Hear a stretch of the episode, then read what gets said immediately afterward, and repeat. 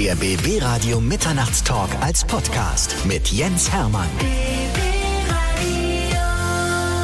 Bei mir ist ein ganz besonderer Brandenburger, er heißt Stefan Trippke. Er ist ein Mann, der mit einer riesengroßen Brandenburg-Flagge aus einem Flugzeug gesprungen ist an einem Fallschirm. Jetzt werden viele sagen, na ja, das ist ja nichts Besonderes. Doch ist es.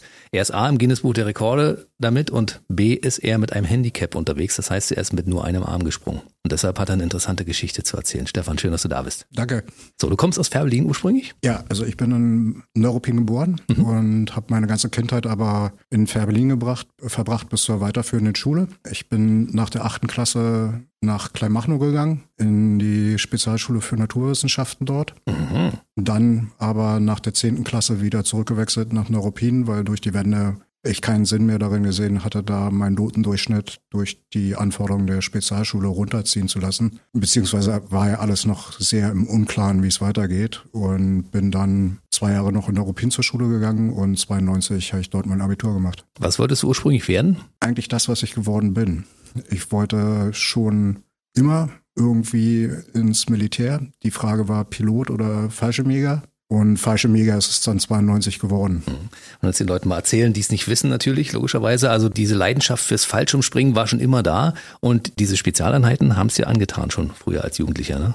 Äh, ja, also es war, ich weiß nicht, ob es so ein kleiner genetischer Fehler ist in der Denkweise, aber äh, das Grenzen austesten und das ja sich selber testen und über die Grenzen hinausgehen, das hat mich schon seit frühester Kindheit fasziniert und auch bis heute nicht losgelassen. Und das ging ja auch gut los. Also deine Ausbildung begann bei der Bundeswehr ja. nach dem Abitur und du hast angefangen zu studieren und du warst auch gut unterwegs, du warst toll ausgebildet, mit wunderbaren Bewertungen ausgestattet.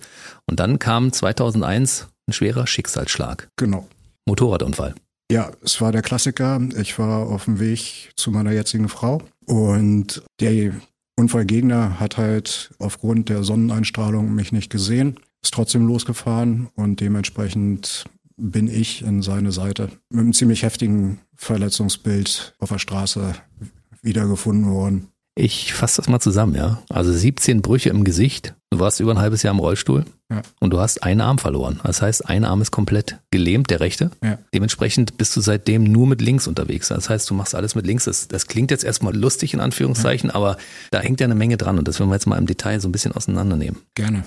Können wir über den Unfall nochmal reden? Ja. Kannst du dich an irgendwelche Unfalldetails noch erinnern? Der letzte Punkt der Erinnerung ist der, als ich in die Bremse gestiegen bin. Der Rest ist gelöscht. Das klar, das, ist das eine bestimmt Schutz, Schutzfunktion so. Hm. des Gehirns, um die ganzen Sachen verarbeiten zu können. Ich habe im Nachgang in einigen Therapien den Unfall körperlich nochmal aufgearbeitet durch ähm, Reiki und kraniosakrale Therapie in Kombination mhm. ist das dann gelaufen. Die Hauptquelle meiner Information ist der Rettungssanitäter, der mich damals behandelt hat, weil der kam extra nochmal zu mir ins Krankenhaus, um mich zu besuchen, um mir zu sagen, dass er fasziniert davon war, dass jemand mit so einem Verletzungsbild ihm genau gesagt hat, wo sich was befindet und wer in welcher Reihenfolge zu informieren ist. Also der militärische Drill hat in dem Punkt funktioniert. Die Dienststellen der Polizei haben leider nicht funktioniert, sodass meine Frau die ganze Nacht rumtelefonieren musste, bis sie dann letztlich rausgekriegt hat, wo ich bin. Aber das ist eine andere Geschichte. Und der Sanitäter hat mir auch bestätigt, dass ich bei Einlieferung den rechten Arm noch bewegen konnte.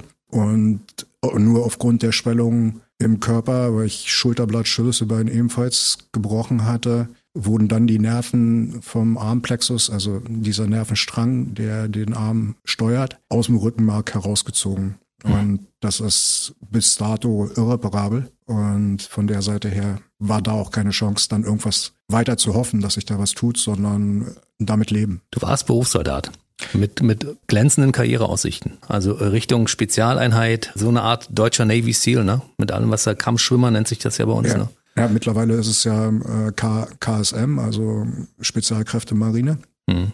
Wir hatten, oder ich hatte dann auch das Glück, immer in Einheiten zu sein, die in dem Moment die Speerspitze dargestellt haben. Ich habe angefangen in der Luftlandebrigade 26, das ist im Saarland. Und wir hatten damals den AMF-Auftrag, also Ace Mobile Forces Europe. Und dementsprechend waren unsere Übungen im Winter in Nordnorwegen, im Sommer in der Südtürkei. Und äh, ich habe dann dort auch die äh, Vorbereitung für die Einzelkämpferausbildung gemacht. Das war ebenfalls in den ersten drei Jahren dabei, dass eben Sprunglizenz, Einzelkämpfer alles Mögliche dabei war. Und nach dem Studium war ich dann im Fallschirmjägerbataillon 313, ist im Friesland gewesen. Und äh, wir waren dann zum Beispiel damit beauftragt, auch Außensicherung zu machen für KSK und KSM, beziehungsweise haben die Einsatzgrundsätze Schutz entwickelt, wo ich sehr stark mit involviert war. Hab dies unter anderem auch bei der Lehrverführung unser Heer in Hammelburg vorführen dürfen dementsprechend sehr eingebunden in diese ganze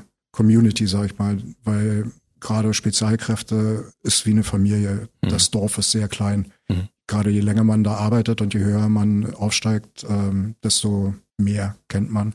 Was natürlich dann hilfreich war, auch für uns, wenn jemand mal irgendwas brauchte, wusste man, wen man anzurufen hat, um Unterstützung zu bekommen. Das habe ich schon sehr genossen, diese Zeit. Und die hat mich auch, muss ich ehrlich gestehen, sehr geprägt. Mhm, logisch. Und ohne dieses militärische Mindset wäre ich, glaube ich, auch nicht um das große Loch drumherum gekommen, das sich nach dem Unfall vor mir aufgetan hat. Sprechen wir gleich drüber. Du warst 28, als du diesen schweren Unfall hattest. Das ja. heißt, deine Karriereaussichten waren glänzend. Ja. Und dann bist du im Krankenhaus aufgewacht ja. und hast gedacht, oh, das war's jetzt? Oder hast du gedacht, wird alles? Erstmal habe ich gar nichts gedacht. also ich war so mit Schmerzmitteln auch vollgepumpt und da sind so viele Sachen passiert, die nichts anderes zugelassen haben, als den Moment zu leben oder zu überleben. Mhm. Weil es gab nichts, was ich hätte tun können in dem Moment. Das kam ein bisschen später. Aber da mein Kommandeur zum Beispiel mir dann auch aufgegeben hat, bis zum Ende der Dienstzeit mich so gut wie möglich wieder aufzubauen, da ich als Soldat Privatpatientenstatus hatte, war das in dem Moment noch für mich relativ einfach, weil ich einen klaren Auftrag hatte. Und da ich immer noch im Dienstverhältnis war, war es für mich dann auch natürlich, so viel Reha zu betreiben, wie ich leisten konnte in dem Moment. Und die Stufen waren dann halt erstmal aus dem Rollstuhl raus, dann mit der Unterarm-Gehstütze durch die Gegend eiern. Hast du zu dem Zeitpunkt noch gedacht, es wird alles wieder? Also so wie vorher auf gar keinen Fall. Aber du hattest Hoffnung, dass irgendwas möglich wäre. Ja, also da hatte ich auch noch eine Fehldiagnose, was die Nerven anging. Im ersten Jahr sind die Ärzte davon ausgegangen, dass ich eine Nervenquetschung nur hätte und dementsprechend die Nervenenden sich wieder zusammenfinden. Als allerdings nach einem Jahr für mich visuell so gut wie gar nichts zu sehen war, habe ich dann mich nochmal nach Hannover in die Uniklinik überweisen lassen, um dort das nochmal überprüfen zu lassen, weil Hannover zumindest zu dem Zeitpunkt, aber auch heute noch für Neurologie eigentlich das sind die Spezialisten. Ne? Spezialisten mhm. sind. Und dort wurde dann in einer speziellen Kernspinsequenz mit Kontrastflüssigkeit im Rückenmark eben festgestellt, dass die Nervenenden keine Verbindung mehr zum Rückenmark haben, aber die saßen halt noch in den Wurzeltaschen drin. Mhm. Und dementsprechend hatte ich dann die falsche Diagnose. Und ab dem Zeitpunkt war dann halt auch klar, dass der Arm nicht mehr wieder einsatzfähig wird, wie er vorher war. Das heißt, das wurde dir irgendwann klar, dass du bei der Bundeswehr in der Form, in der du eingesetzt werden solltest, auch nicht mehr eingesetzt werden kannst. Ne? Genau. Und was macht das mit dir? Was ist dann passiert? Hat die Bundeswehr Möglichkeiten gefunden, dich weiter zu beschäftigen oder haben sie dir Vorschläge gemacht? Wie ist das gelaufen damals? Also ich wurde durch den Sozialdienst der Bundeswehr begleitet die ganze Zeit. Das war auch nicht unerheblich, was so Hilfsmittel und ähnliches anging, weil ja, naturgegeben, in dem Alter hat man relativ wenig Berührungspunkte mit so einem Thema vorher gehabt. Mhm. Und dementsprechend äh, war ich da auch auf Hilfe angewiesen, um, weil niemand überhaupt überblicken kann, was alles möglich ist an Förderung. Gut, zu dem Zeitpunkt gab es leider das Einsatz-Weiterverwendungsgesetz noch nicht. Das haben wir zum Beispiel auch auf den Weg gebracht mit unserem Bataillon, weil wir 99 im Kosovo die erste Einheit war, die real Verwundete hatte. Also zwei Kameraden haben sich im Minenfeld die Füße weggesprengt. Und äh, aufgrund der Ergebnisse danach haben wir gesagt, okay, wir sind die, die in Einsatz gehen werden und weitergehen. Aber wie die Versorgungssituation im Moment aussieht, ist das unfälligen Kameraden ohne Berufssoldatenstatus, wenn ihnen sowas passiert. Und nach langen Kampf, allerdings erst nach meinem Unfall, kam ja dann das Einsatzweiterverwendungsgesetz im Bundestag durch und glücklicherweise ist es da. Aber es greift für dich nicht mehr. Es greift für mich nicht. Mhm.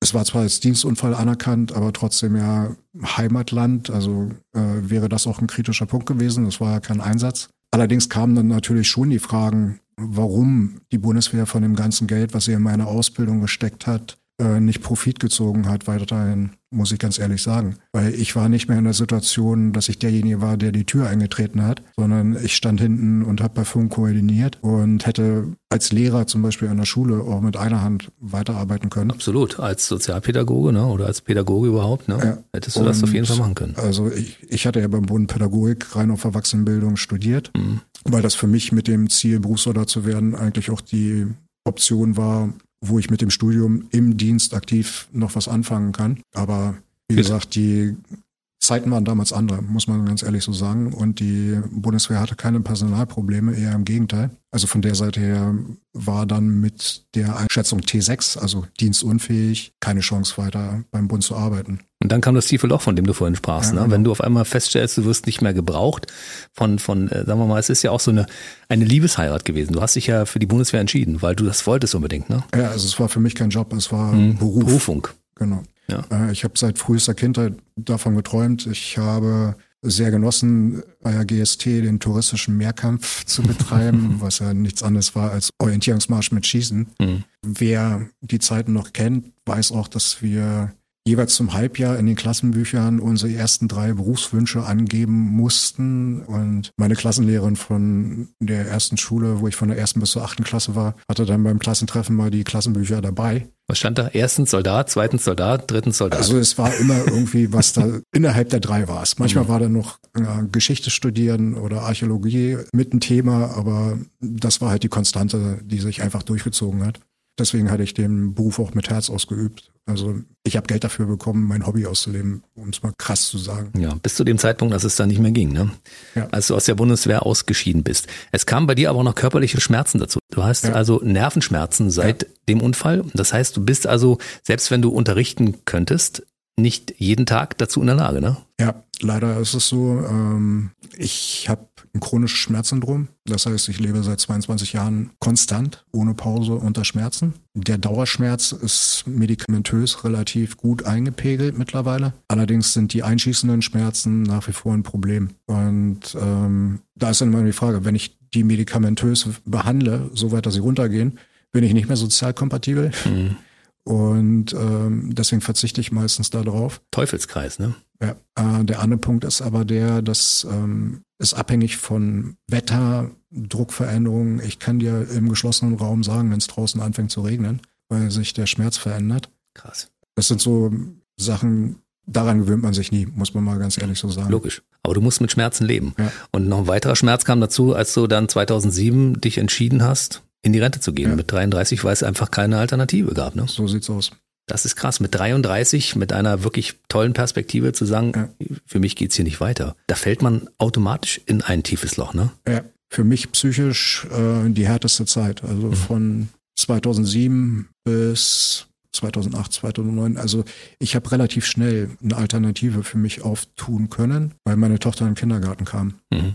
Kennt ja jeder dieses Spielchen, da wird dann immer eine Elternvertretung gesucht und ähm, keiner hebt die Hand. Und ich habe dann die Hand gehoben und war dann auch relativ schnell im Kreiselternbeirat, was bedeutete, dass ich in der Stadt Kiel, die ja auch Kreis ist, wo du jetzt lebst, dann für mehrere Jahre im Jugendhilfeausschuss im Rathaus mitgesessen habe. Dort sogar dann, hätte ich auch nicht gedacht, mit meinem Studium tatsächlich noch mal viel anfangen konnte und Dinge bewegen konnte. Und das war schön. Also mental, geistig weiterhin gefordert zu sein und zum Beispiel dann an der Verlängerung der Kita-Öffnungszeiten für Alleinerziehende äh, mitzuwirken und die wirklich in der Stadt zu etablieren, war eine Sache, wo ich dann sagen konnte, okay, äh, das ist ein Projekt, da habe ich was geschafft. Hm. Und äh, das Ganze allerdings, und das muss man, glaube ich, sagen, mit vier Ausrufezeichen immer im Ehrenamt, weil du warst ja, ja offiziell Rentner. Ja. Und das ist ja eine schwierige Situation in Deutschland, man weiß das ja. Ne? ja. Wenn du was dazu verdienst, kriegst du unterm Strich weniger raus, als du vorher hattest. Dementsprechend muss man alles, was man macht, wirklich genau überlegen. Genau. Und äh, alles spielt sich dann im ehrenamtlichen Bereich ab. Ne? Und da machst genau. du eine Menge. Ja, das ist ähm, tatsächlich ein bisschen tricky mit der Gesetzgebung. Das war auch zum Beispiel mit, ja, mit dem Wiedereinstieg oder mit der Wiedereingliederung in das Berufsleben. Was mich wirklich gehindert hat, war die Gesetzgebung. Ich habe bei der Bundeswehr einen sogenannten Z-Schein, also einen Zulassungsschein beantragt. Das heißt, dass man im öffentlichen Dienst Vorrang hat bei gleicher Eignung und Befähigung. Mhm. Und habe mich bei fünf Bundesländern für einen Zoll beworben. Ich habe bei allen fünf Bundesländern eine Absage bekommen. Und dann hast du es aufgegeben, ja? Ja, äh, ich habe es damals nicht erkannt. Das wurde mir im Nachhinein hat es mir ein Kollege erklärt, der in dem Bereich arbeitet. Ich hatte ein Abitur von 1,6. Mhm. Also es war ziemlich schwierig, mir vorzustellen, dass ich nicht irgendwo besser bin als andere. Klar. Mein abgeschlossenes Studium war eine Überqualifikation für die Dienstgradlaufbahn, die ich, auf die ich mich beworben habe. Der Punkt ist aber, dass ich mit einem Grad der Schwerbehinderung von 90 unkündbar bin. Mhm. Und deswegen wird man nicht eingestellt. Selbst öffentliche Dienst auch zur damaligen Zeit zahlt lieber die Strafe, als jemanden einzustellen, von denen sie nicht wissen, ob er den Dienstposten wirklich ausfüllt oder nicht. Wie viel, wie viel könntest du dann arbeiten in der Theorie? Aber das kannst du ja von nie von vornherein sagen, weil du weißt ja nicht, wann so eine Schmerzattacke gerade kommt. Genau. Ne? Also äh, nehmen wir mal den Rentenantrag zugrunde liegend, auf den ich dann hin meine Rente bekommen habe, ist angegeben bis zu drei Stunden am Tag. Mhm. Das ist natürlich nicht ausfüllend und ähm, wird auch nicht reichen, um produktiv im Arbeitsleben dabei zu sein. Und dann noch unter dem Vorbehalt, Ansprüche zu verlieren, wenn man dann nur um des Arbeiten Willens dort arbeitet, brachte mich dann zu der Überlegung, dass ich lieber ins Ehrenamt gehe, weil wenn ich da merke, ich kann das nicht ausfüllen, kann ich auch jederzeit sagen, ich übergebe an jemand anderen. Gut, dass du jetzt im Ehrenamt gelandet bist, weil du machst ja so viele Sachen jetzt. Das sind ja drei Jobs, die du quasi machst. Oder vielleicht sogar noch mehr. Und jetzt kommen wir wirklich zu der positiven, zum positiven Dreh in der Geschichte, ja. weil die Geschichte hat natürlich bis zum heutigen Zeitpunkt so ein bisschen Happy End, ne? Also im Rahmen der Möglichkeiten, ne? Ja. Also. Weil, weil, du stehst mittlerweile im Guinness Buch der Rekorde mit einem Fallschirmsprung. Das ja. werden wir gleich ausführlich erklären. Du bist Quadsportler und Landesmeister in Schleswig-Holstein 2014 geworden. Ja. Du bist beim Roten Kreuz engagiert, beim Technischen Hilfswerk, machst bei Brot für die Welt etwas.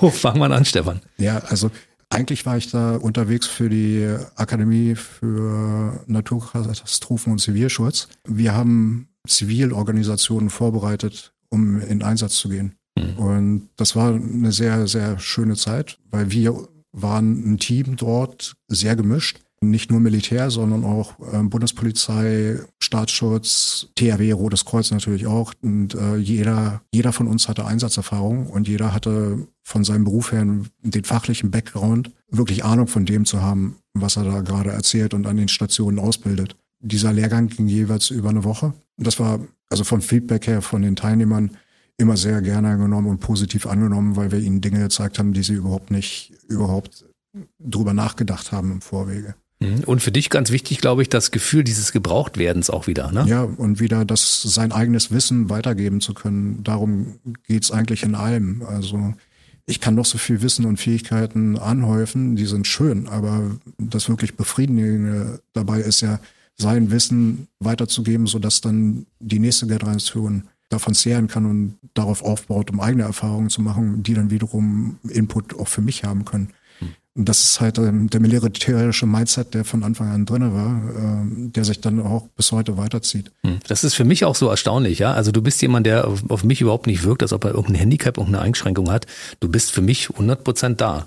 Wenn man das nicht genau sieht, dann spürt man das einfach auch nicht, weil du lebst einfach 100 Prozent. Als ja. ob du 100 Prozent vollwertig mit allen Gliedmaßen arbeiten kannst und mit dem Geist natürlich, der dazugehört. Manchmal. nee, das ist auch so, so eine Frage mit dem Loch, von dem wir ja schon gesprochen haben. Mhm. Natürlich hätte ich mich da reinfallen lassen können und mich selbst bemitleiden und jammern. Aber das war nie eine Option. Mhm. Also von der Seite her, diese, diese Sache fiel schon öfter mal. Warum bin ich behindert? Eigentlich bin ich es nicht, wenn man mhm. sich anguckt, was möglich ist. Natürlich, ich habe Einschränkungen. Der Weg, um meine Ziele zu erreichen, ist länger, weil die Schritte halt kleiner sind. Aber sukzessive kann man sich immer weiter vortasten und weiter Grenzen erfahren und dann einschätzen, okay, da ist wirklich eine Grenze, wie zum Beispiel beim Quatschsport, weil als ich da Landesmeister geworden bin, war für mich eigentlich relativ klar, das Ende der Fahnenstange in dem Sport ist. Das brachte mich ja auch dazu, dann ernsthaft wieder über das Fallschirmspringen nachzudenken. Krass. Und das war eigentlich bis jetzt eine meiner besten Entscheidungen, muss ich ganz ehrlich sagen. also 2014 war der Landesmeister in Schleswig-Holstein ja. im Quatschsport. Also du hättest also auf Europaebene nicht weitermachen können? Da wäre ja, doch bestimmt noch was gegangen. Schon auf auch Landesmeisterschaft, also Bundesmeisterschaften ähnliches mhm. fahren können. Allerdings ähm, in der Saison hatte ich das Glück, dass die anderen nicht mit mir gerechnet haben, weil das war ein perfider Plan. Ich muss ja nicht gewinnen, um Landesmeister zu werden. Ich muss nur kontinuierlich in jedem Lauf meine Punkte einfahren. Und als dann der September da waren und die Leute auf die Liste guckten, stellten sie mal fest, dass oh. der Einhändige so viele Punkte hat, dass er in den zwei Rennen nicht mehr einzuholen ist. ja, mit Stefan Trippke muss man immer rechnen, das ja, ist so. Ne? Kommt ganz, ganz gemein links von hinten. Ja, das ist halt so der Punkt, wo ich auch wusste, dass sie danach garantiert besser aufpassen werden. ähm, Nachdem ich dann auch wieder aus dem Flugzeug gesprungen bin, war für mich auch klar, ich bleib dabei, weil ich bin wieder seitdem wieder zu Hause. Lass uns das mal kurz auseinandernehmen. 2015 ging das los. Ja. Das heißt, äh, in 14, nachdem du Landesmeister im Quad geworden bist, hast du gesagt, mal gucken, was jetzt die nächste Hürde ist, die ich nehme, die ich mir vorher nicht zugetraut habe, weil ich ja eigentlich eine Einschränkung habe. Ne? Ja.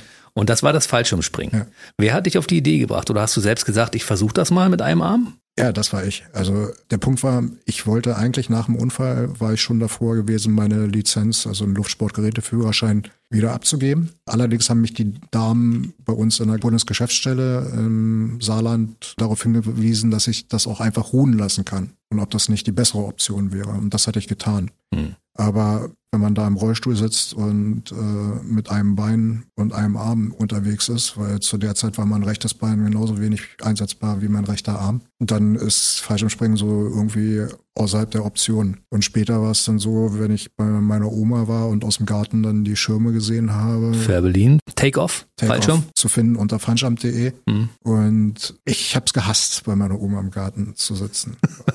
muss ich jetzt ehrlich sagen. Ich bin schon wahrscheinlich über dem Garten deiner Oma abgesprungen, weil ich hatte nämlich schon mal einen Tandemsprung gemacht. Das habe ich auch getan, als ich meine Frau aus dem Flugzeug geschmissen habe zur Hochzeit. Das war der schlimmste Sprung meines Lebens weil die Kontrolle abzugeben war echt nicht schön.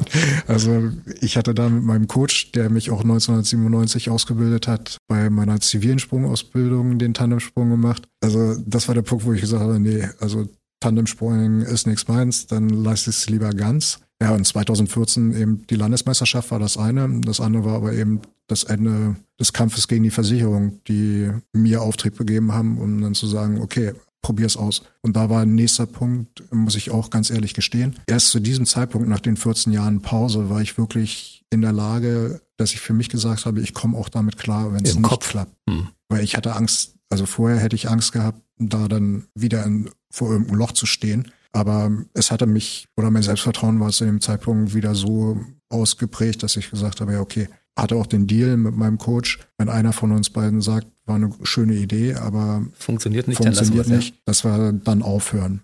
Wir haben auch sehr, sehr, sehr, sehr defensiv angefangen. Also ich hatte die größte Kappe, die überhaupt zu finden war und hatte Restriktionen, was Wind und ähnliches anging, die weit unterhalb der Grenze für normale Schüler lag. Und wir hatten da in dem Jahr gesagt, wenn ich fünf Sprünge im Jahr mache, bin ich der glücklichste Mensch der Welt. Wie viel waren es am Ende? Ja, mittlerweile sind es über 1000. Deswegen. also es hat sich dann von fünf sehr schnell auf 250 Sprünge im Jahr entwickelt. Können wir Kappe kurz für alle, die damit nichts anfangen können, sagen, es ist ein Fallschirm, ne? Ja, ja. Okay. Also für mich war es halt äh, so, dass zu diesem Zeitpunkt, als ich den ersten Sprung gemacht habe und von oben in den Garten meiner Oma geguckt habe, äh, ich habe das Gefühl von nach Hause kommen noch nie in so einer Intention gefühlt wie da. Danach tauchten dann auch wirklich wieder Menschen in meinem Leben auf, gerade aus dem Springerbereich, von denen ich vorher gedacht, also nicht gedacht hätte, überhaupt nochmal denen über den Weg zu laufen. Und das war dann auch so die Kette, die mich dann zum Beispiel dahin brachte, die Hilfsorganisationen auszubilden, weil einer von meinen alten Kameraden dann sagte, hier, pass mal auf, wäre das nicht was für dich? Probier doch mal.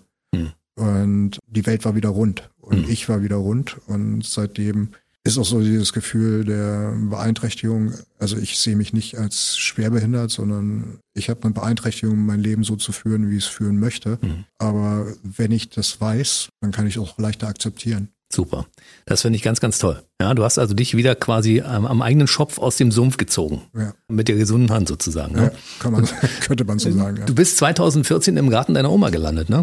Abgesprungen, ja, oder so das, irgendwie, ja. Das ist schon krass. Ich meine, deine Oma stand im Garten und gesagt, guck mal, da ist er wieder, der Stefan, ja. da kommt er. Ja, hat ein paar Jahre gedauert nach so einem schweren Schicksalsschlag, aber jetzt ist er wieder da. Ja. Und du bist äh, also im, im Take-Off-Team aufgenommen als Handicap-Sportler und arbeitest du daran, dass Menschen mit Handicap auch sich trauen, solche Sachen zu machen und dass der Blick dafür in der Öffentlichkeit ein bisschen größer wird, weil viele Leute haben sowas ja gar nicht auf dem Zettel. Also ja. die Leute, die ohne Behinderung durchs Leben gehen können, weil das große Glück haben, dass ja. es so ist, die wissen nicht, dass es Leute gibt, die Beeinträchtigungen haben, haben, denen das ungefähr 600 Prozent schwerer fällt, ja. völlig normale Dinge zu machen. Ja, allerdings weiß ich auch, dass der Gewinn an Lebensqualität für Menschen mit Handicap wesentlich größer ist als äh, für normale Fußgänger, sage ich jetzt mal. Mhm.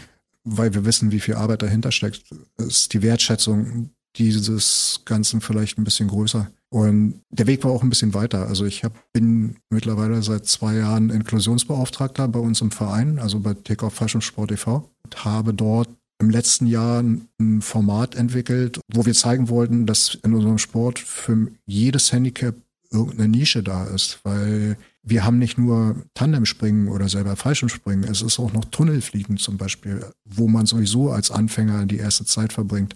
Was ist das? der Windtunnel, ah. äh, wie zum Beispiel Hurricane Factory mhm. Schöne Welt. Berlin. Und ähm, ich war letztes Jahr in Marseille beim ersten offiziellen Tunnelwettkampf nur für Menschen mit Handicap, der vom Erasmus-Programm der EU gefördert wurde. Und wir waren 56 Teilnehmer aus der ganzen Welt. Und ich habe dort Menschen fliegen sehen, von denen nicht mal ich gedacht hätte, dass es möglich ist. Also eine Vollspastik, wo derjenige sich nur mit dem Kopf steuernden Fahrstuhl am Boden selbstständig bewegen kann ist eigenständig geflogen, ohne festgehalten worden zu sein und hat das den Parcours abgeflogen. Das ist krass. Also es war Wahnsinn.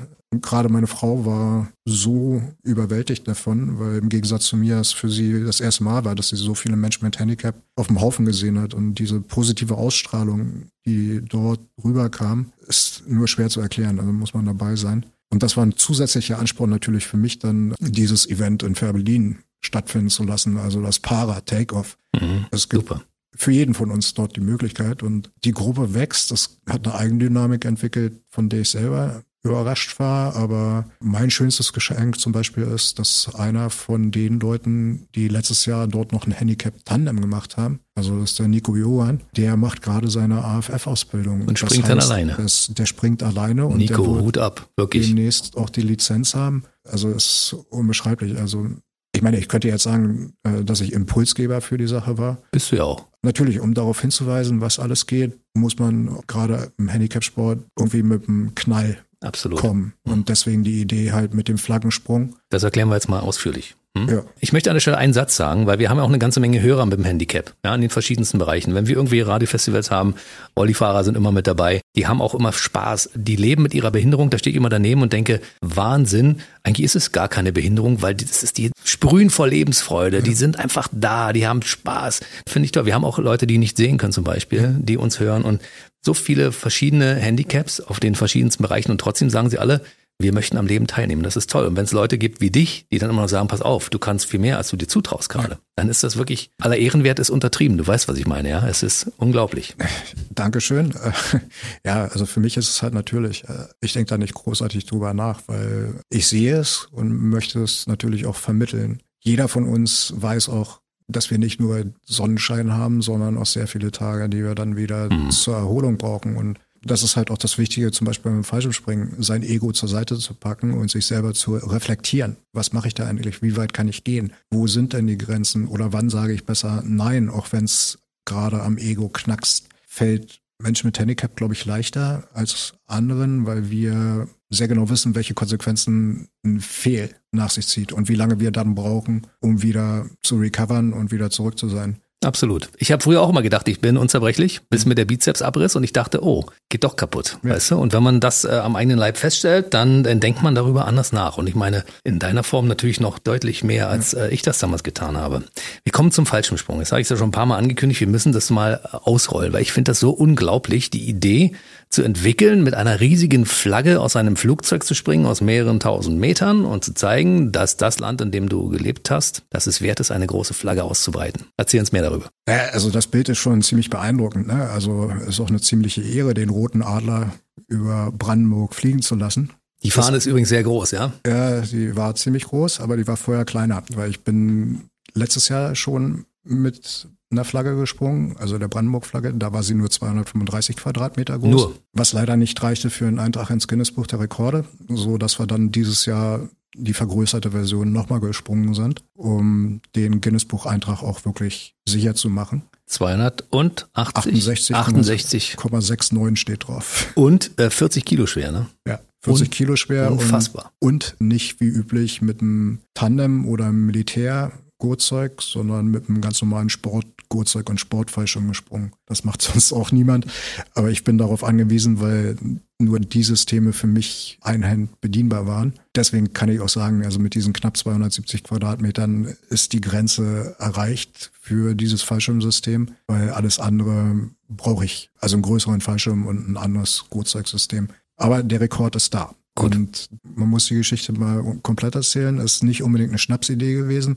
Aber eigentlich dachte ich mir, tausend Sprünge hintereinander mit einer Hand, das ist eigentlich eine Nummer, da könnte man mal drüber nachdenken, einen offiziellen Rekord draus zu machen. Weil es hat noch kein Mensch auf der Welt so eine Sprunganzahl hintereinander mit einer Hand gelandet. Und warum ist das nicht eingetragen? Weil, wenn man einen Eintrag ins Guinness-Buch anstrebt, muss es ein Rekord sein, der brechbar ist. Es gibt aber immer nur einen, der der Erste ist. Diesen Rekord kann ich nicht brechen. Hm. So, und, äh, also du könntest jetzt nochmal anfangen, 1000 Sprünge zu machen und dann könntest du ihn eintragen. Wenn ich jetzt zum Beispiel sagen würde, ich mache 1000 Sprünge in so und so viel Tagen oder mhm. so und so viel Jahren, dann wäre es eintragungsfähig. Aber fünf Jahre kam mir dann ziemlich lang vor, um dann zu sagen, dass ich die für 1000 Sprünge gebraucht habe. Und dann war aber das Guinness-Buch so nett, dass sie gesagt haben, äh, wissen Sie eigentlich, dass es bei uns eine eigene Sparte gibt für Rekorde mit Handicap? Die Sachlage ist so, dass man sich jeden Rekord nehmen kann, der schon im Guinness-Buch besteht und damit in seiner Kategorie, also die differenzieren auch bei den Handicaps, sich eintragen lassen kann. Mhm. Also es könnte jetzt zum Beispiel auch jemand denselben Rekord, den ich gemacht habe, machen, nur dass er Bein amputiert ist. Das wäre nochmal praktisch derselbe Rekord, aber mit einem anderen Handicap. Okay. Das Davon, bedeutet aber für dich allerdings auch, dass du demnächst noch ein paar Rekorde in irgendwelchen Kategorien aufstellen wirst. Warten wir mal ab. da war gerade eine Aktion im Juli. Äh, ich bin da noch nicht ganz mit durch.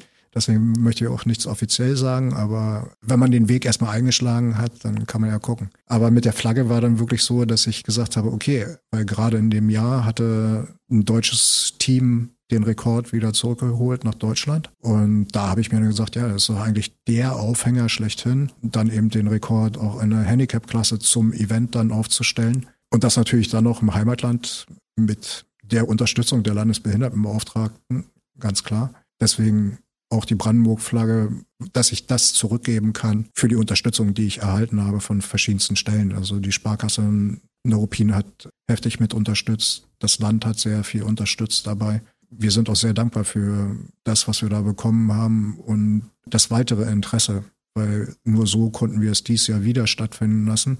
Und die Teilnehmerzahl hat sich erhöht und mittlerweile war es dann so, dass zum Beispiel die britische Delegation zu uns gekommen ist, um sich Inklusion im Fallschirmsport anzugucken. Siehst du? Und, Was das für äh, Kreise zieht, ne? Das war schon so eine Art Ritterschlag für uns, weil äh, mein Coach, also Male Mühling, ist auch einer der Betreiber von Takeoff. Eine Institution in Färbelin. Ja, definitiv. Mhm. hat sich ja schon sehr, sehr lange mit dem Thema Inklusion und äh, Springen mit Handicap auseinandergesetzt und zusammen mit der TU Dresden auch ein Gurtzeug entwickelt, was explizit für Menschen mit Handicap angefertigt ist, sodass selbst Menschen mit Handicap, die einen kompletten Querschnitt haben, sind mit diesem Gurtzeug in der Lage, einen sicheren Tandemsprung zu machen und dieses Erlebnis zu bekommen. Mhm. Man macht mit dem System natürlich keinerlei Profit, weil die Vorbereitungsphase und alles Mögliche so lange ist und auch die Nachfrage so gering, dass diese Gurzeuge sich nicht rentieren. Aber, Aber es gibt welche in Färbelin. Es gibt welche in Färbelin und wir sind auch immer gerne, gerne Ansprechpartner für solche Events. Also auch wenn mehrere Gäste mit Handicap da sind, ist es ja mittlerweile natürlich. Wenn sich ein Tandemgast mit Rollstuhl ankündigt, dann ist der Platz barrierefrei. Dann mhm. liegen überall die Rampen. Weil das war mein erstes Ziel, bevor ich sowas anleihe, ein Wochenende für Springen mit Handicap, dass wir auch die infrastrukturelle Voraussetzungen dafür schaffen. Ja, ich finde das toll. Ich bin stolz auf Takeoff. Da bin ich auch gesprungen. Ja. Äh, mir hat das gut gefallen von, von der ersten Sekunde an, als ich ja. auf diesem Platz war. Also die sind wirklich organisiert und engagiert. Ja. Das ist ein tolles Team. Jetzt wollen wir vielleicht mal den Leuten erklären, warum es so schwierig ist, mit nur einer Hand aus dem Flugzeug zu springen. Weil es geht ja darum, wer das schon mal gesehen hat, ein Fallschirmsprung, man hat ja beide Hände, um damit den Schirm zu steuern. Du hast nur eine Hand. Wie machst du das? Eigentlich fängt es schon vorher an. Der freie Fall ist schon mal interessant, weil Normalerweise hat man im freien Fall eine stabile Position, aber ich bin durch das Handicap von Natur aus instabil. Mhm. Ich habe es mal damit verglichen, dass so äh, wie bei Flugzeugen oder Kampfflugzeugen ist der Schritt von dritter zu vierter Generation, also von aerodynamisch stabil zu aerodynamisch unstabil, was durch Rechenleistung ausgeglichen wird. Mhm. Das heißt, ich kompensiere sehr viel über die Beine. Die Grundidee war aber die, dass ähm, und das ist auch so, der wichtigste Punkt beim Fallschirmspringen ist, dass die Hüfte stabil ist. Und wenn das passt, dann ist das auch im Freifall kein Problem. Und für die Phase am Schirm habe ich mir ein Gurtzeug anfertigen lassen, was eigentlich keine Raketenwissenschaft ist. Das sind alles Teile, die frei auf dem Markt verfügbar sind. Man muss sie nur richtig zusammenstellen. Mhm. Und dementsprechend ist mein Öffnungshilfschirm mit der linken Hand zu ziehen, anstatt mit der rechten. Aber es gibt sehr, sehr viele Linkshänder zum Beispiel, die das von Haus aus so tun. Und ich habe nicht zwei Griffe für die Notfallprozedur, also ein Griff zum Abtrennen des Hauptfallschirms und die zweite Griff zum Aktivieren des Hilfsschirms oder Reserveschirms, sondern bei mir ist alles auf einer Hand. Das heißt, ich ziehe diesen Griff, die, der Hauptfallschirm löst sich ab und direkt hinterher kommt der Reserveschirm raus. Mhm. Das ist aber auch ein System, was schon seit Ewigkeiten besteht. Aber du musst ja auch steuern. Ich muss auch steuern. Und da muss ich gestehen, da schummel ich ein bisschen. Ich habe jedes Mal eine Expressschlinge, also eigentlich zwei, mit dabei. Also zwei Karabinerhaken mit ein bisschen verstärkten Stoff dazwischen. Die kennt man vom Klettern vielleicht, mhm. um sich selber zu sichern, sind die da. Und damit verbinde ich die beiden Steuerschlaufen in der Luft, sobald der Hauptschirm da ist und weiß dann, dass die Steuerleinen immer links über mir sind. Das heißt, du machst das während des Fluges? Na, nachdem die Kappe offen ist, ja. Und dann ist halt die Möglichkeit gegeben, weil sie immer da sind, dass ich den Fallschirm nicht über die Steuerleinen fliege, sondern über die Haupttragegurte und über den Input ins Gurtzeug durch den Körper. Was das heißt, du fliegst das Ding mit dem Arsch sozusagen, ja. ja? Was auch viel mehr Spaß macht und viel dynamischer ist, als wenn man es mit den Steuerleinen fliegt. Krass. Und dann am Ende, also im Endanflug, kann ich dann mit der Hand umgreifen nach vorne, habe dann beide Steuerleinen im Griff vor mir und kann über die Körpermitte nach unten flären. Das ist der Begriff fürs Bremsen. Mhm. Und setzt dann meistens sanft auf. Extreme Körperbeanspruchung, oder? Naja, also ein bisschen Spannung sollte schon da sein. Ja, aber ich meine, das gibt anschließend schönen Muskelkater, oder? Man gewöhnt sich dran. Also jetzt meinen normalen Fallschirm zu fliegen, da sind zehn Sprünge am Tag kein Problem. Also Sachen wie jetzt dem Kappensprung, als ich dafür trainiert habe, da geht's dann schon in eine andere Liga, weil der Steuerdruck ist dann wesentlich höher. Das heißt, ich muss viel mehr Kraft investieren, um zum Bremsen zu kommen oder eben zu steuern. Und das war anstrengend. Kann ich mir vorstellen. Aber du hast mit Male natürlich eine ganze Zeit gesessen mit deinem Trainer, ne? Und ihr habt ja. euch überlegt, wie das sein kann, welche Auswirkungen das auf Körper und Geist hat, ne? Ja, ja. ja. Also wir, wir hatten sehr viele Sessions gerade am Anfang, wo wir beide im Regeln verschwunden sind und wollen wir das noch machen, können wir das noch machen oder ne, also war Try and Error. Mhm. Ja, und da muss man natürlich auch jemanden haben und deswegen Male, der bereit ist, da seine Zeit auch rein zu investieren und Glücklicherweise ist es immer so, wenn man ihn mit einem technischen Problem anfixt, dann muss man nichts mehr machen, außer ihn bremsen. und von der Seite her war das halt eine sehr fruchtbare Zusammenarbeit. Aber letztendlich sind wir da rausgekommen, wo ich am Anfang gesagt habe, so machen wir das. Mhm. Ich kam 2015 zu ihm in seinem Büro Ostern und habe gesagt, pass auf, ich kann nicht mehr, ich muss zurück in die Luft. Ich stelle mir vor, dass erstens, zweitens, drittens, viertens, fünftens, wir machen das so und so und so und so. Und dann wurden seine Augen nur immer größer und dann sagt er, wow, wow, wow, mein Freund. Langsam. Erstmal gehst du in Tunnel und zeigst mir, dass du stabil fliegen kannst. Vorher machen wir uns über den Schirm überhaupt keine Gedanken. Also war auch ein Punkt, über den ich überhaupt nicht nachgedacht hatte, aber war schon sinnvoll und bin dann nach Bottrop gefahren. Obwohl wir in Brandenburg ja auch so ein Ding haben, ne? In ja, Schönefeld, zu, ne? zu dem damaligen Zeitpunkt waren die beiden Tunnel noch nicht, also der Tunnel in Berlin und der in Schönefeld waren zu der Zeit noch nicht existent. Dementsprechend war Bottrop für mich mhm. die Anlaufstelle. Und das ging dann wesentlich besser, als ich gedacht hätte. Also ich habe fünf Minuten gebraucht, um wieder stabil zu fliegen. Habe dann meiner Familie noch Zeit abgegeben und dann hatten wir schön Familienmuskelkater. und dann hat es ja auch nicht lange gedauert bis zum ersten Sprung. Also ja. 2015 Ostern bist du rein ins Büro zu Male und hast gesagt, ich möchte wieder springen und kurz danach bist du gesprungen. Das ja. waren nur ein paar Monate dazwischen, ne? Ja.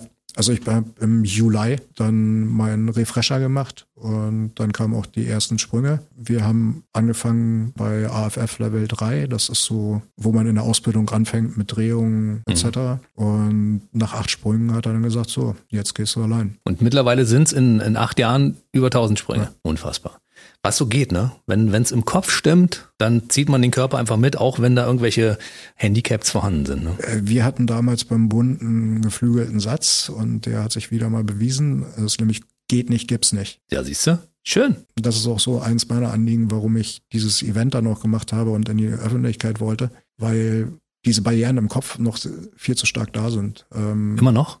Immer noch, klar. Es denkt auch nach wie vor niemand darüber nach, dass man mit dem Handicap Fallschirm springen könnte. Einfach weil einem zu viele Leute auch vorher sagen, nee, das geht doch nicht. Siehst du, und deshalb bist du hier, dass viele Leute das auch hören, ja, ne? Genau. Also für mich ist es, äh, ich bin ziemlich dankbar dafür, diese Möglichkeit zu haben, auch um darauf hinzuweisen, dass wir kontinuierlich weiterarbeiten an dem ganzen Thema. Ich war gerade bei der Besprechung für die feste Inklusion hier am 10. September in Potsdam, wo wir einen Demonstrationssprung machen möchten wir werden dieses Jahr im Winter noch die Indoor-Veranstaltung, also Paratech auf Indoor machen, mhm. weil ich da mitarbeiten durfte in Malmö dieses Jahr im Meeting vom International Skydiving Committee. Jetzt eine eigene Sparte international haben für Skydiving mit Handicap. Mhm. Das heißt, wir kriegen auch Wettkämpfe. Und dieser Wettkampf in Marseille letztes Jahr, das war so der Probelauf dafür. Unser Ziel ist es jetzt, wir schreiben das Regelwerk und wollen dann ab nächsten Jahr die Wettkämpfe dann auch in die nationalen Meisterschaften mit integrieren, weil das der einzige Weg ist, wie man finanziell sowas äh, hinbekommt, um dann aber als Endziel irgendwann auch Europa- und Weltmeisterschaften mit bestreiten zu können. Das finde ich toll. Der Punkt ist, warum wir dann auch dafür werben, ist, äh, weil wir brauchen ja auch Nachwuchs. Mhm. Und es wird schön bei dieser Indoor-Veranstaltung, wenn es so klappt wie geplant, dass wir erfahrene Flieger da haben, die den Erstfliegern, also die das erste Mal äh, das Erlebnis haben, überhaupt wie es ist, seinen Körper zu fliegen und dass sich Luft anfühlen kann wie Wasser, dann auch zu zeigen, dass das nur der Anfang ist. Weil dieses Format, in dem der Wettkampf stattfindet, hat auch klare Handicap-Regeln. Also jeder kriegt eine Koeffizienten aufgrund seiner Behinderung, die dann dazu führt, dass das Ergebnis am Ende relativ fair ist. Mhm. Und man halt nicht Äpfel mit Birnen vergleicht, wie jetzt damals bei mir beim Quadfahren, wo ich als einziger Mensch mit Handicap bei den anderen mitfahre, weil das für mich die einzige Möglichkeit ist, sondern wir dann halt auch die Möglichkeit schaffen, auch Ängste abzubauen, weil auch Menschen mit Handicap fühlen sich sicherer im Umfeld mit Handicap. Unter ihresgleichen, sag ich mal, ja? ja? Ist es so? Wie andere mhm. auch, ne? Also es sind ja auch die, welche Barrieren haben wir denn? Es sind meistens Berührungsängste. Mhm. Ich finde das schön, dass wir, dass wir das auch miteinander kombinieren, weil ich meine, es gibt Paralympics, es gibt ja. äh, ganz viele Sportwettbewerbe, wo die Paraleten antreten, was ich total super finde. Und wir müssen einfach auch Leute sensibilisieren, die sagen, damit habe ich gar nichts zu tun, weil ich funktioniere ja zu 100 Prozent. Aber es kann ganz schnell gehen durch einen Unfall, ja. durch eine Krankheit, durch irgendetwas, dass man eben zu der anderen Gruppe auf einmal gehört, ja. für die man sich früher überhaupt gar nicht interessiert hat. Und deshalb möchte ich gerne auch den Blick dafür schärfen, dass es diese andere Gruppe gibt und dass die die maximale Unterstützung kriegen müssen. Ja, das wäre wünschenswert. Und ich bin ja das beste Beispiel. Also wie sich Lebensplanungen in 0,2 Sekunden verändern können. Mhm. 0,2 Sekunden. Länger dauert so ein Unfall nämlich nicht. Ja, ne? Das ist es. Ist der Einschlag so. Und dann äh, tickt die Uhr halt ein bisschen anders. Und man verdrängt es natürlich. Nur deswegen funktionieren wir als Menschen, weil jeder fühlt sich von Haus aus erstmal unverwundbar. So ist es. Das passiert allen anderen, aber nicht mir. Und wenn es dann doch passiert, das ist das Geschrei groß. Und wenn dann Leute da sind, die einen auffangen und die sagen, ist mir auch schon passiert, ja. so wie du zum Beispiel, ja. und das Leben geht weiter. Anders, aber es geht weiter. Ja. Dann ist das wichtig. Und da ist zum Beispiel so eine Sache vor ein paar Jahren gewesen, dass ich war gerade in Florida und hat mich ausmessen lassen für ein, also ich war da auf dem Camp, so eine Veranstaltung über zwei Wochen, wo wir gesprungen sind und äh, wollte mir eigentlich einen neuen Fallschirm und ein neues Kurzzeugssystem bestellen, weil ich mit meinem alten nicht mehr die äh, Fallschirmkappe verkleinern konnte. Und krieg mit mal eine Meldung von einer Freundin, sie hätte da jemanden in Zeller am See getroffen, der früher auch Fallschirm gesprungen ist, der macht da seinen Tandemsprung und er würde so gerne wieder anfangen und dann hat sie ihm von mir erzählt und die Wahrscheinlichkeit liegt bei 1 zu einer Milliarde. Er hat genau dieselbe Behinderung wie ich. Er hat meine Körpergröße, also dieselbe Seite ist betroffen. Und er hatte das Gewicht und die Figur, wo mein altes Grundzeug für ausgemessen war. Und dann habe ich gesagt, pass auf, ich kann dir anbieten, dir einen Plan zu machen und den Weg zu ebnen was darauf hinaus lief, dass wir uns dann in Berlin im Tunnel getroffen haben. Ja, dann war ich dabei, als er seinen Refresher-Kurs gemacht hat. Fährberlin musste nicht extra wieder ein Schülergeburtstag ummodellieren, sondern es war da. Meinem, mhm. Und Ende vom Lied war, dass er dann meins übernommen hat und ich mir eben ein neues nicht in Staaten bestellt habe, sondern hier in Deutschland bei Paratec. Alleine dann am Ende der Saison endlich mit ihm zusammen springen zu können, das war unbeschreiblich. Unbeschreiblich, das kann ich mir gut vorstellen. Hat dir der Eintrag ins Guinness-Buch der Rekorde außer Renommee noch etwas eingebracht? Also Öffentlichkeit, viele Zeitungsinterviews, Fernsehauftritte, Radiointerviews und noch darüber hinaus etwas, was du dir gewünscht hast? Nee. Also publik ist es eigentlich erst geworden, als der Bürgermeister von Fährberlin bei den Fährberliner Festtagen mich in dankenswerter Weise in seiner Ansprache erwähnt hat, dass dann eben die Matz dann zum Beispiel darauf aufmerksam wurde. Mhm. Ich glaube, irgendwie kommt es uns so vor, wir sind gerade am Anfang von der ganzen Geschichte. Vielleicht wird es mehr hoffentlich der Kollege, der letztes Jahr seinen Tandemsprung gemacht hat, querschnittsgelähmt, der dies Jahr seine Ausbildung angefangen hat und hoffentlich bald abschließt. Über den wird eine Dokumentation zum Beispiel beim MDR gemacht, was, was richtig super ist. Und jetzt auch die Möglichkeit zu haben, hier zu sein und ähm, ja, dein Heimatsender macht sowas, ne? Wird vielleicht dann auch dazu beitragen, dass die Kreise größer werden und der Bekanntheitsgrad steigt. Wobei mir ist halt wichtig, dass wir vermitteln können und dass wir auch ganz klar zeigen, dass für Menschen mit Handicap mehr Möglichkeiten bestehen, als man eigentlich erst erwartet. Und noch mehr entstehen können und werden, weil sich das ja ständig weiterentwickelt. Genau. Ich habe am Anfang etwas gehört, was äh, ich gerne nochmal aufgreifen möchte. Du hast gesagt, dass Stand heute es noch keine Möglichkeit gibt, deinem Arm wieder Leben einzuhauchen. Mhm. Stand heute. Aber Wissenschaft arbeitet ja weiter. Wir wissen das. Also es gibt ja so Wissenschaftler, die zwischendurch mal sagen, also in ein paar Jahren haben wir was. Ja. Ist das in deinem Fall möglich? Ich weiß es nicht, muss ich ganz ehrlich sagen. Also normalerweise müsste es so sein, dass nach der ganzen Zeit meine Muskulatur komplett wegatrophiert ist. Sie nicht. Ich kann auch meine Hand teilweise bewegen. Also im Wasser kann ich auch meinen Arm anheben. Aber Schwerkraft ist halt ein Gegner.